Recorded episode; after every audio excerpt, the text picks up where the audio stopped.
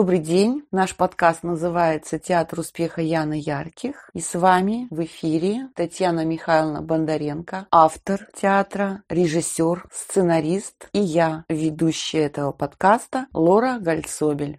Я бы хотела представить впечатлившую меня историю моей клиентки, которая совсем недавно, вот в период карантина, обращалась ко мне, и мы беседовали с ней по WhatsApp. Зовут ее Елена. Ну, у девушки на самом деле очень такая серьезная судьба. У ней три неудачных брака, трое детей. Три аборта. Да.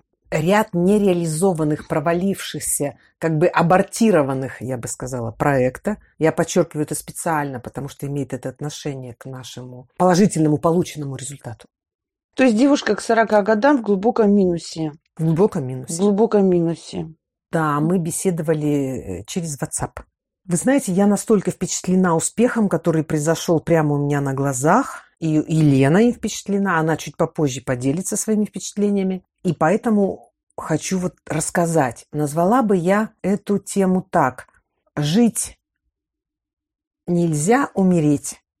Казнить нельзя, помиловать. Совершенно верно. Значит, Елена была у меня на тренинге «Царевна-невеста» вживую в феврале месяце этого года. Но она была на тренинге участником или зрителем? Она была на тренинге зрителем. И она смотрела, как мы чудодействуем. То на... есть она просто присутствовала? Она просто присутствовала и наблюдала за тем, очаровательным процессом, который происходит на троне, когда я трогаю царевну и чувствую руками вот эти излучения. То есть мы уже говорили, что на живом тренинге очень много зависит от тактильных ощущений. Но когда мы стали переводить онлайн, мы поняли, что это тоже работает. И вот она была просто зрителем, она пришла с определенной настороженностью и наблюдала за процессом. И поскольку ее результат впечатлил, через какое-то время, а уже был карантин, она обращается ко мне, и мы проводим консультацию дистанционно. Суть запроса была такая. Елена рассказывает мне о том, что в ее жизни происходило, и я привожу к общему знаменателю. Общий знаменатель – прерывание ожиданий, то есть неисполнение желаний. Три брака закончились крахом. Трое детей и три аборта. То есть она прервала ну, зачавшийся как бы проект. Проекты в бизнесе... Нет, но живые-то дети есть? Есть. Но вопрос в том, что в бизнесе она себя строила как по социальному типу успешной такой унисекс женщины, успешной руководительницы, командовать мужчинами, там иметь деньги, все контролировать, поджимать как бы ситуацию под себя. Такое она видела свое благополучное будущее, именно контроль над жизнью. И она приходит к 40 там с лишним годам, она приходит на наш тренинг «Царевна-невеста» в ситуации полной растерянности и разочарования – и обращается потом ко мне на личную консультацию, когда испытала доверие, с тем, что она испытывает стыд, поражение, разочарование в своей жизни. Более того, ей даже хочется умереть, потому что в ее мировоззрении, раз она не исполнила какие-то социальные свои запросы, что стать успешной руководительницей, деньгами обеспечить всех вперед на три поколения, вплоть до внуков – контролировать все процессы, включая тело, здоровье, там, деньги, мужчин. Одинокая в 40 там, с чем-то лет при наличии детей, она чувствует себя подавленной и пропавшей, и что ей жизнь тяжела, вплоть до суицидных намерений. Благодаря тому, что Лена, она очень талантливая женщина, очень способная, очень одаренная, и занималась саморазвитием, она легко понимает те вопросы, которые задаю, и легко получает те выводы, которые из них следуют. И нам хватило, что удивительно, одной консультации, обычно это бывает сложнее, чтобы мы вывели формулу, которая руководила Еленой от рождения. Елена здесь не виновата, здесь вообще никто не виноват. Просто те модели, которым она следовала в своем мышлении, были такие, что если я социально не признана, я пораженец. Если я мужчину под себя не перестроила, я пораженец. Если я коня на скаку не остановила, я пораженец. Если я горячую избу, да, да, да, да, потушила. я пораженец. И вот с этим она ко мне приходит. Ой, не смогла, изба сгорела. Да, да, да, да, да, Лора, да. И вот я в своих разговорах, ну, в профессиональном коучинге, да, задаю Елене вопросы, она на них отвечает, и мы очень быстро приходим к сути. она, ну, сначала жалуется на депрессию, на нехватку сил, что в коронавирус она хочет и закрыть последнюю свою там деятельность. То есть коронавирус все закрыть деятельность да, и пойти помереть. Да, и пойти помереть. И вот у нее, и вот это вот «хочу помереть», это как бы основное ее внутреннее желание. Причем оно явно не проявлено. Мы только в процессе консультации это выясняем. Я говорю, хорошо, умираешь. Что ты получаешь? Какие вкусняшки? Какие плюсы? Она говорит, как? Ну, не надо заниматься этим последним проектом, который то получится, то ли нет, как те прошлые. То есть у нее память прошлого о погибших проектах очень сильна. Я говорю, хорошо, ну про... так, а провалишь проект. Следующий шаг. Ну, все будут разочарованы. Но аплодировать Елене никто не будет. Так говорю, хорошо, понятно. А дальше? Ну, я испытаю стыд, поражение, провал. Хорошо, испытаешь. Дальше. Она говорит, ой, умру. Умрешь, хорошо, дальше. Уйду к червям, говорит она. Хорошо, там тоже же хорошо, черви. И она говорит, ой, так после этого же мне будет хорошо. И вот тут я вижу другую Елену, которая как только снимает с себя груз обязательств, как она считает по жизни, и она смерть отождествля... с освобождением, что с тем, что ей будет хорошо. Ну, понятно, что это кривая логическая связь. Я говорю, Леночка, стоп, стоп, стоп, стоп, стоп. Ну, мы там еще с ней немножко разговариваем. И мы прям прорисовываем графически. Умереть – это у нее сразу хорошо. А я говорю, а умереть это, и вот она, а вернее, жить, жить, жить, она пишет, это значит испытывать ответственность, тянуть там мужа, там тянуть проекты, воспитывать детей, там делать аборты, принимать решения, нести ответственность. То есть жить это, короче, нехорошо. А вот когда уже умереть, то это хорошо. Мы расписываем это на листе бумаги, потом ставим большие скобки, и я предлагаю совсем другую формулу, очень простую. Говорю, слушай, а если все, что в скобках, просто выкинуть, вот прямо сейчас вот взять и одним усилием воли, желания, интереса, азарта, энергии выкинуть и оставить жить равно хорошо. Удивлению ее не было предела. А что, разве это возможно? Ну, сейчас вернем немножко к теме коронавируса. Вот до коронавируса, до вот начала самоизоляции, извини, я тебя перебила. Я вот была примерно в таком состоянии, да, под солба, бегом, бегом. Знаешь, как та белка в колесе, бежит, бежит, бежит, бежит, бежит. Конца нету, результата нету. Пришел коронавирус, и я села и сказала, блин, здорово.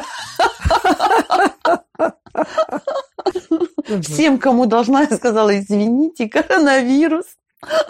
Освобождение от обязательств. Да. Иногда мы берем непосильные обязательства, либо их неправильно понимаем, либо их неправильно понимаем, и они становятся непосильными. И вот эта вот ее формула, что жить – это хорошо, она ушла это обдумывать. Она обдумывала несколько дней. Позвонила во мне, сия, ко мне сияющая, восторженная. Говорит, слушайте, так то, что я сейчас имею, это же не просто хорошо, это же прекрасно. То есть все, что было в скобках, что нам удалось именно для нее на консультации заскобить и просто вынести вместе со скобками. Он говорит, а мне казалось, что хорошо это только там. А оказывается, вот хорошо это здесь, здесь и сейчас. И для меня, конечно, этот результат Елены, я прям с вами с удовольствием ею делюсь, вот этим результатом, им, да, этим результатом. Просто вдохновляющий, потому что не с каждой клиенткой мы за один сеанс приходим к такому результату.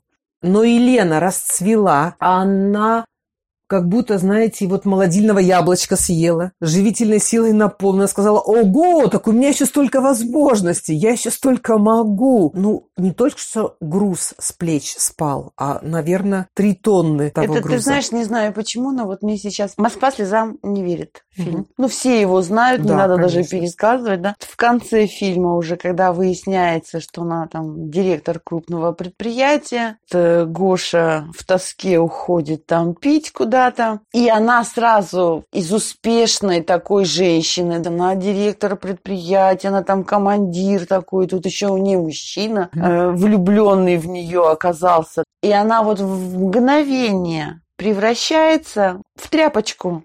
Да. Да, командирская. Социальная, что ли, вот успешность, да, она успешность. очень обманчива. Под, под вопросом. Да, она под вопросом. Под вопросом. Она не дает вот той жизненной силы, которая от пупа и ниже, вот о чем мы говорим в улыбке телом, mm. вот той как бы жизненной энергии настоящей.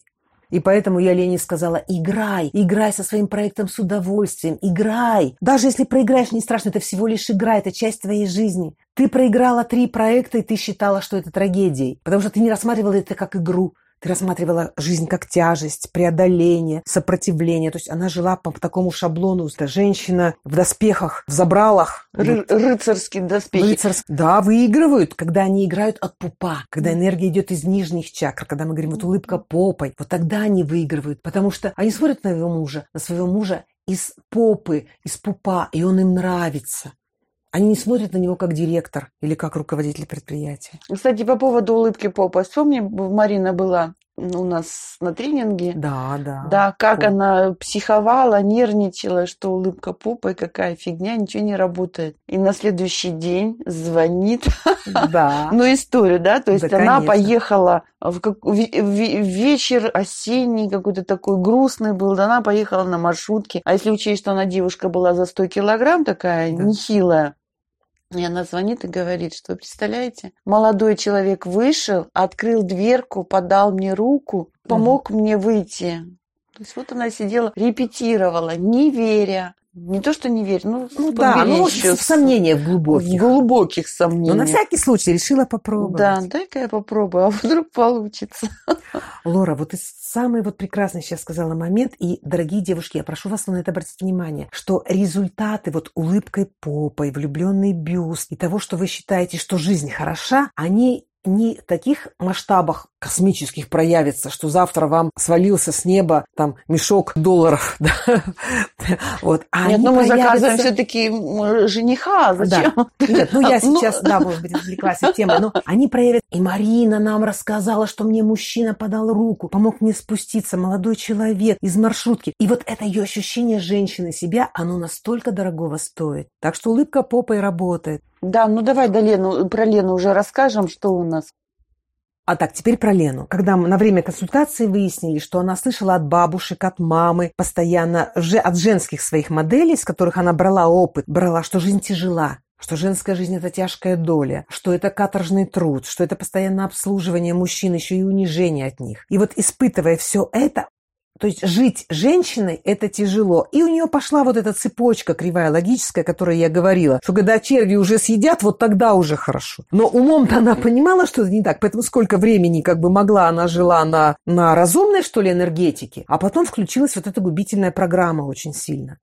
И когда мы эту программу развенчали, и сказали, что жить хорошо прямо сейчас, вот здесь, вот ты сейчас у меня на консультации, тебе жить хорошо. Ты сидишь на попе, на своей, на родной, ты уйдешь на своих двоих ногах.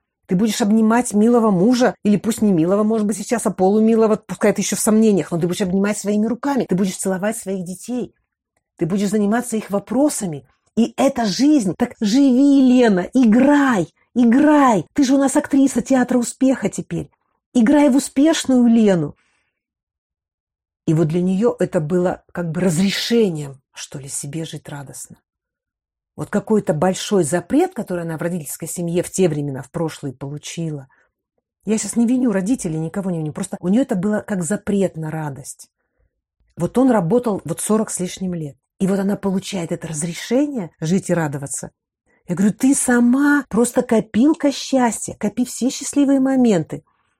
Ну и, конечно, Лена буквально на следующий день присылает мне подтверждение о том, что